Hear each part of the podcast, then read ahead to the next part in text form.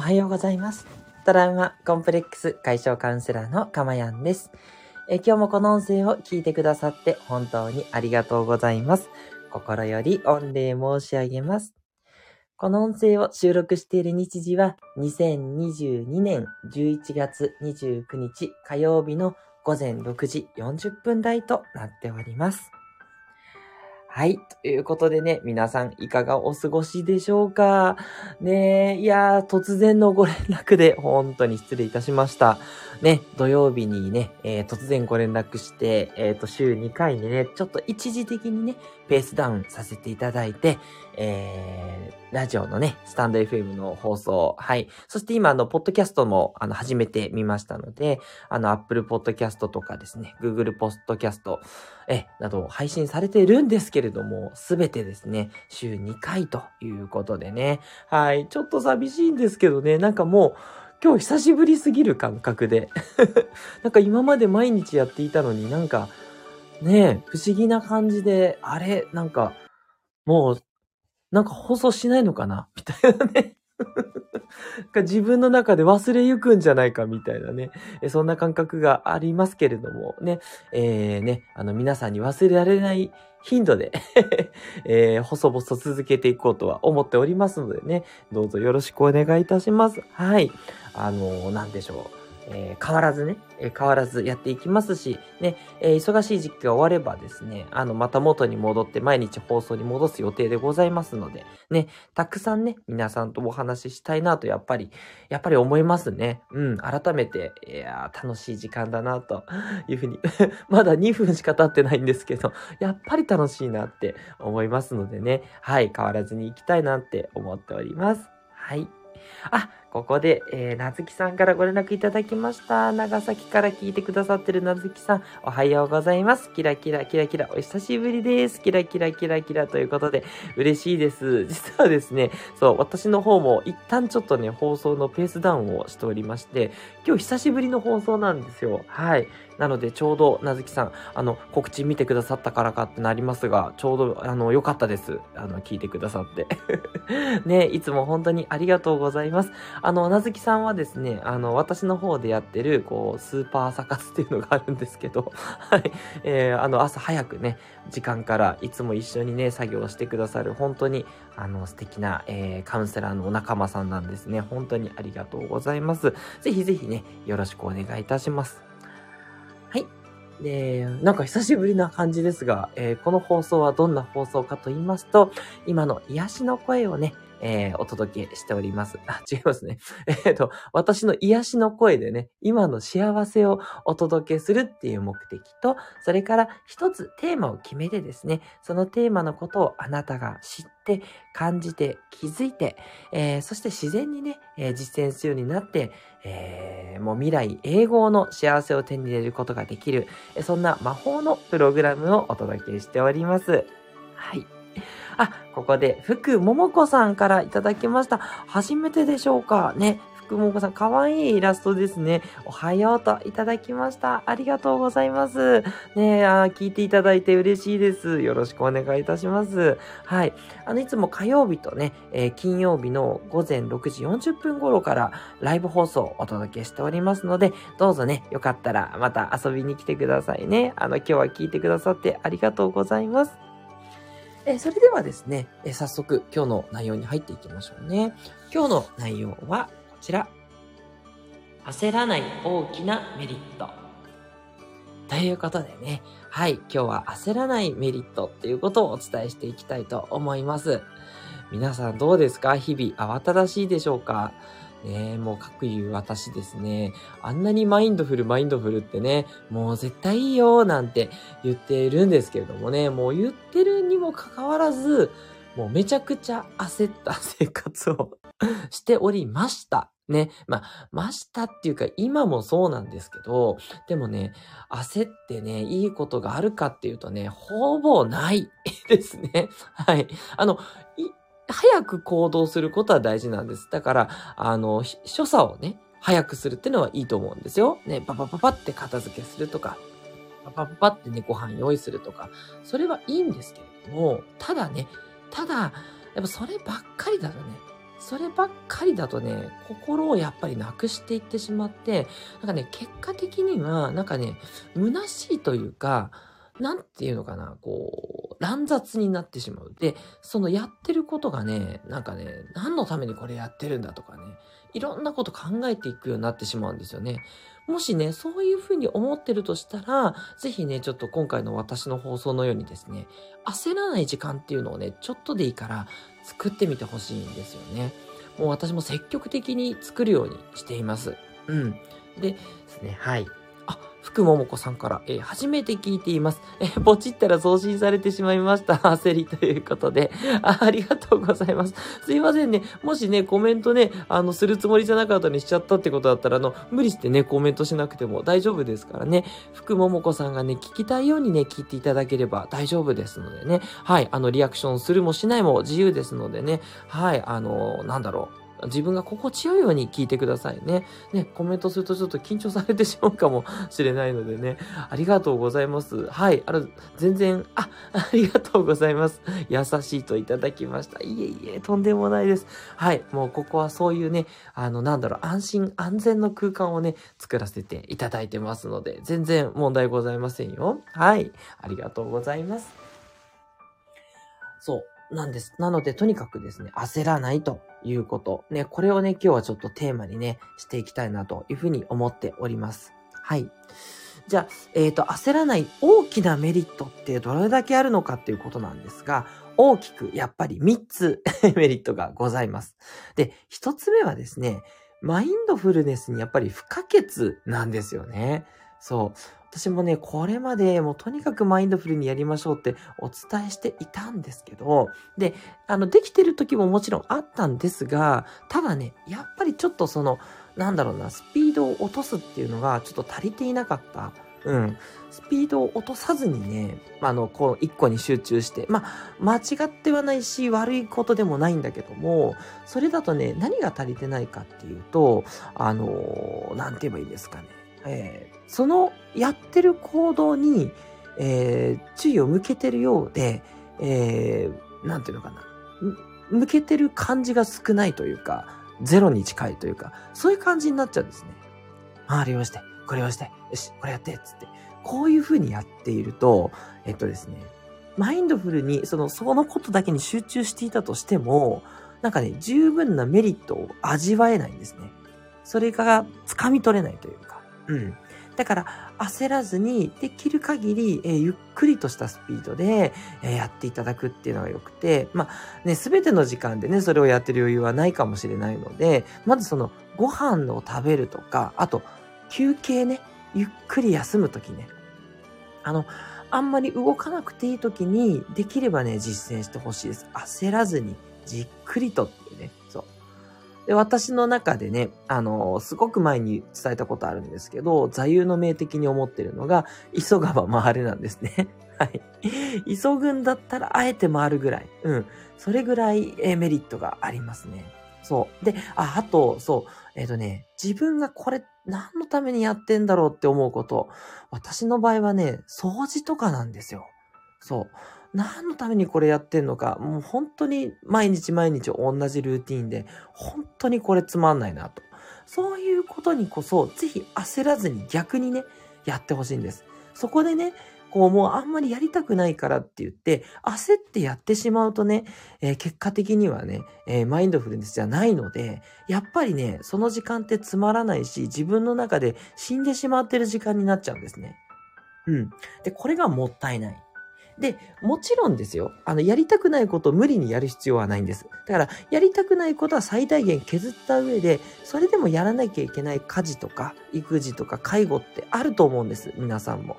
で、そういう時間にこそね、ぜひね、焦らずにね、ゆっくりやってほしいんですね。はい。一見ね、そんなの逆に見えるかもしれないんですけど、そう。そうすると、マインドフルネスによって、なんて言えばいいんですかね。こう、えー、とにかく集中して没頭してみたいなね。そんな時間が生まれて、で、それがね、本当に、じ、えっ、ー、と、まあ、次のメリットにもつながるんですけど、まあ、あのね、なんていうかね、心からちょっとね、こう変わってくる感じがあるんですね。で、それでどんなメリットがあるかっていうと、二つ目なんですが、じわっとしたね、幸せがね、訪れるんですね。そう。なんか知らないんですけど、あの、同じことをやってるのに、ちょっとゆっくりやって、で、そのやってる行動にとにかく集中すると、じわじわって幸せが訪れるんです。で、これはね、例えばそうですね、まあ、靴洗いしてたとすると、靴の感覚とか、あと靴磨きを持っている感覚とかね、そういうのが、なんかね、感覚が蘇ってくるんですよ。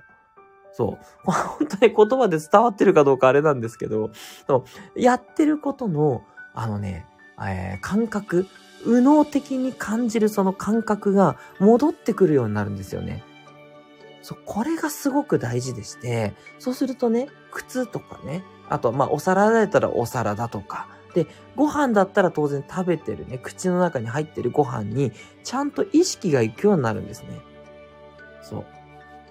で、そうするとね、その一つ一つの構成要素っていうんですかね。構成要素って何だって感じですけど、そのやってる物事とか、その物事にですね、三つ目のメリットなんですけど、小さなその物事に感謝できるようになるんですよ。そう。なんかね、自然と、あ、この靴のおかげで私は毎日歩けることができてるな、外をね、とか、とお皿を洗って、あ、このお皿の上にご飯を乗せることができて、お皿さん役に立ってるなとかね。そう。一見するとちょっと危ない人ですけど、あと口には出さないですけどね。そう。なんですけど、なんていうのかな。こう、そういうふうにやってることっていうのが、自分の中ですごく感覚として自然に蘇ってくるんですね。うん。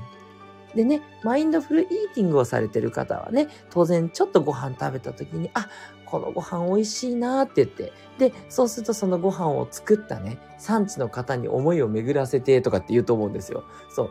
で、私ね、こう、これまで言っときながら、そこまでの境地に至ってなくて、いや、ご飯食べた時に産地まで思い浮かばないなって思ってたんですけど、そう。こういうことかと思ってね、私ね、本当に焦ってたんですよね。そう、やることいっぱいあるからね。うん。いかんなと。そう。それはね、スピードがちょっとね、もう焦ってたらね、えー、忙しい。つまり心をなくす忙しいになっちゃってるんですね。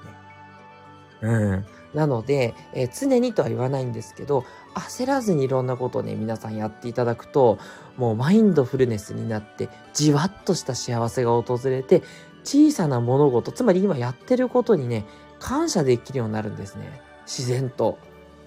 そう。もうね、で、今もね、まあ、ちょっと、あの、まあ、焦っては今までもなかったんですけど、少し自分の中でも落ち着いた感じでね、お話するようにしてみてます。いつもより少しゆっくりめかなって思われた方もいると思うんですけど、なんかね、そうしたら、やっぱこうやって放送できてることとか、で、ね、その放送できるこのスマホがあるということとか、ね、そう。で、パソコンにね、あの、えー、マインドマップでメモをね、書いて、そのメモだけを見ながらお話ししてますが、そのメモもね、えー、まとまってるのでね、だからこうやって、えー、わかりやすくお伝えできるな、とかですね。もういろんなね、ことで、ちっちゃい感謝ができるようになるんですね。で、よく言いますよね。小さい物事に感謝して、かつそこに幸せを感じられる。これがね、本当にこう幸せになれる人だよっていうようなこと。ね、すごくいろんな方が自己啓発とかで発信されてますけれども、もうまさにその感覚がすごく簡単に手に入るんですね。なのでですね、今日はちょっと騙されたと思ってですね、皆さんやっていただきたいです。で、マインドフルネスがどうもうまくいかないと、うまくいかないというか、集中してるんだけど、なんかこう、これでいいのかなってね、悩んでる人はですね、一旦ちょっとね、自分が思うよりもスピードを落として、自分の感覚が自然と感じられるまでね、ちょっと落としてみてください、スピードを。ね。そう、私今そのスマホをね、指で触ってる感覚とか、で、目でね、えー、今マインドマップを見てるんですけど、その感覚とか、この今やってるその感覚をゆっくりと感じる、うん、っていうことができております。うん。まあね、この感覚も、まだ、あの、神様から見たら、いや、それはまだお主足りんぞかもしれないですけど、もう今までとは全然違う世界観が訪れてて、あ、こう、悟りを開くの一つってこういうことかな、みたいなね。そんな気づきがね、実は前回の放送から今日までのこの3日間、4日間の中にね、ございましたと。そんなね、報告でございます。あ、ここで、レイさんからメッセージありがとうございます。ね、えー、関西の方から彩りライフチャンネルをお届けされてるレイさんですね。ね、えー、声の仕事のプロフェッショナルのレイさんです。ありがとうございます。えー、かまやんさん、皆様、おはようございます。ということで、メッセージいただきました。ありがとうございます。ね、いや、久しぶりの放送で来ていただいて嬉しいです。ありがとうございます。はい。ということでね、今日は焦らない大きなメリットね、とにかく、まあ、一つにまとめれば、マインドフルがよりうまくいくっていうことなんですけど、そう、もうね、これはね、とてつもないメリットなんです。はい。で、あの、いわゆるね、私たちってやっぱりこう、あの、ホルモンでいくと、ドーパミンが出てしまうこと、ね、えー、美味しいケーキを食べるとか、お寿司を食べるとか ですね、そう、はたまたこう、快楽にこう、身を委ねるようなこと、やっぱこれをね、追い求めてしまいがちなんですね。で、このドーパミンもすごくやる気にとっては必要なので、あの、ご褒美としてね、こういったドーパミンが出るようなご褒美を用意するのは大事なんですけれども、ただね、えー、ドーパミンは気をつけなければいけないのは、中毒になりがちなんですね。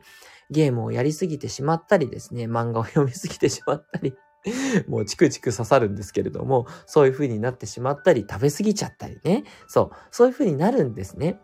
で、ところが、えー、このマインドフルになった時のこのじわっとした幸せっていうのは、主にセロトニンですとか、あと人と人とのね、つながりを感じた時に、あの出てくるオキシトシンっていうね、そういうホルモンがあるんですけど、このセロトニンとオキシトシンって長続きするし、かつ中毒になりにくいそういうホルモンなんですね。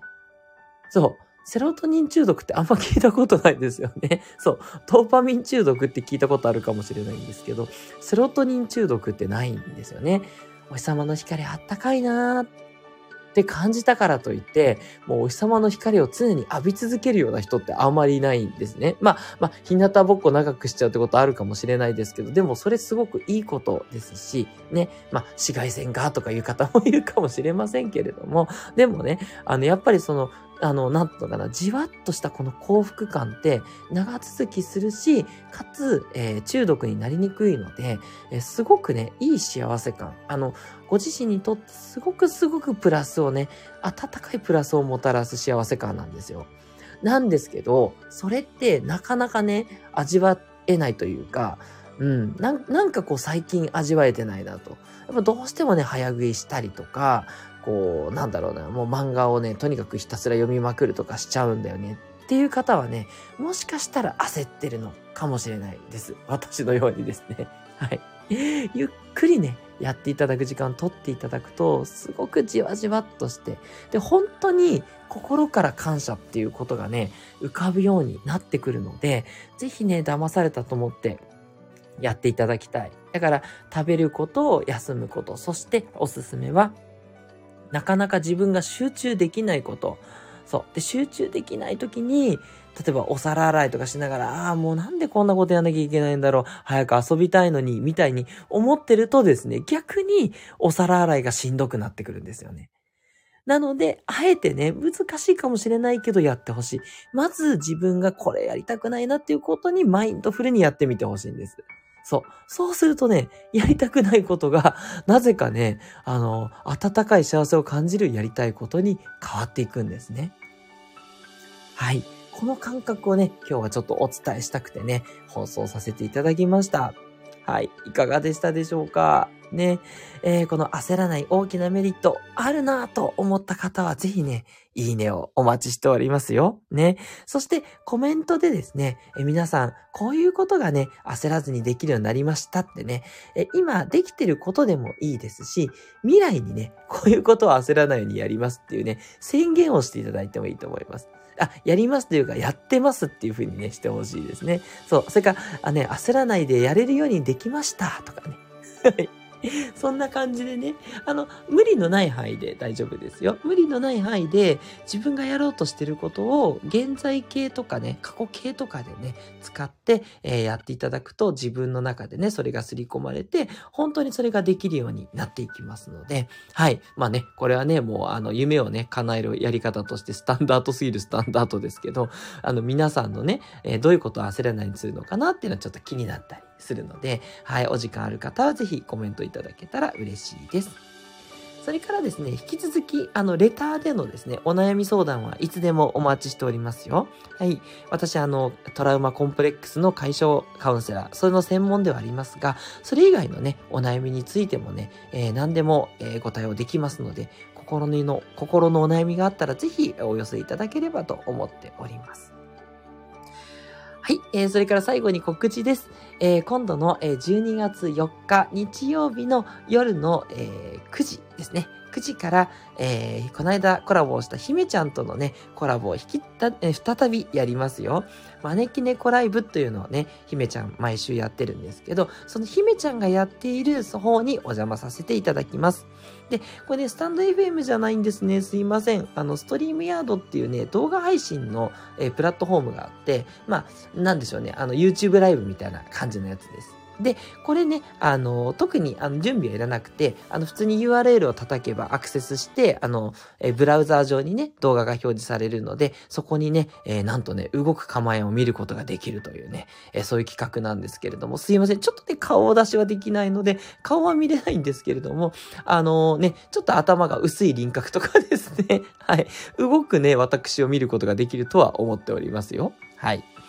で、えー、そのストリームヤードはですね、えー、姫ちゃんの Facebook のページに表示されるようになりますので、あの、私の告知のとこにリンクが貼ってあります。で、今はまだ出てこないんですけど、日曜日のね、夜9時になったら、えー、そこのリンクにアクセスすると、今、あの、姫ちゃんがストリームヤードでライブやってますっていう風にね、出てきますので、そこをね、押していただけたら、え、会場の方に入ることができます。はい。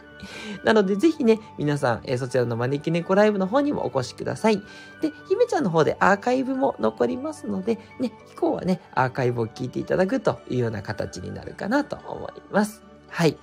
で、あの、とはいえね、あの、せっかくね、コラボしたことを残したいと思うので、そうですね、コラボの後の火曜日の放送は、おそらくそのコラボを振り返ってっていうことにして、でそこにね、アーカイブのリンク残すようにいたしますので、ね、えー、風化させないようにですね、皆さんにアーカイブを聞いていただけるようにはさせていただきますので、ちょっとその時間聞けないなっていう方もね、ぜひご安心ください。はい。ということで、ちょっと長くなりましたが、えー、今日も最後まで聞いてくださってありがとうございました。ね、福桃子さん、今日ね、初めてありがとうございます。そしてね、えー、カムバックのなずきひとりさん。そして、いつも聞いてくださるレイさんもありがとうございました。どうぞ皆さんにとって今日も素敵な一日に、そしてマインドフルな一日になりますように、心から応援しております。トラウマコンプレックス解消カウンセラーのかまやんでした。次回はね、金曜日の6時40分にまたお会いしましょう。それでは皆さんありがとうございました。たくさん拍手嬉しい。ありがとうございました。またお会いしましょう。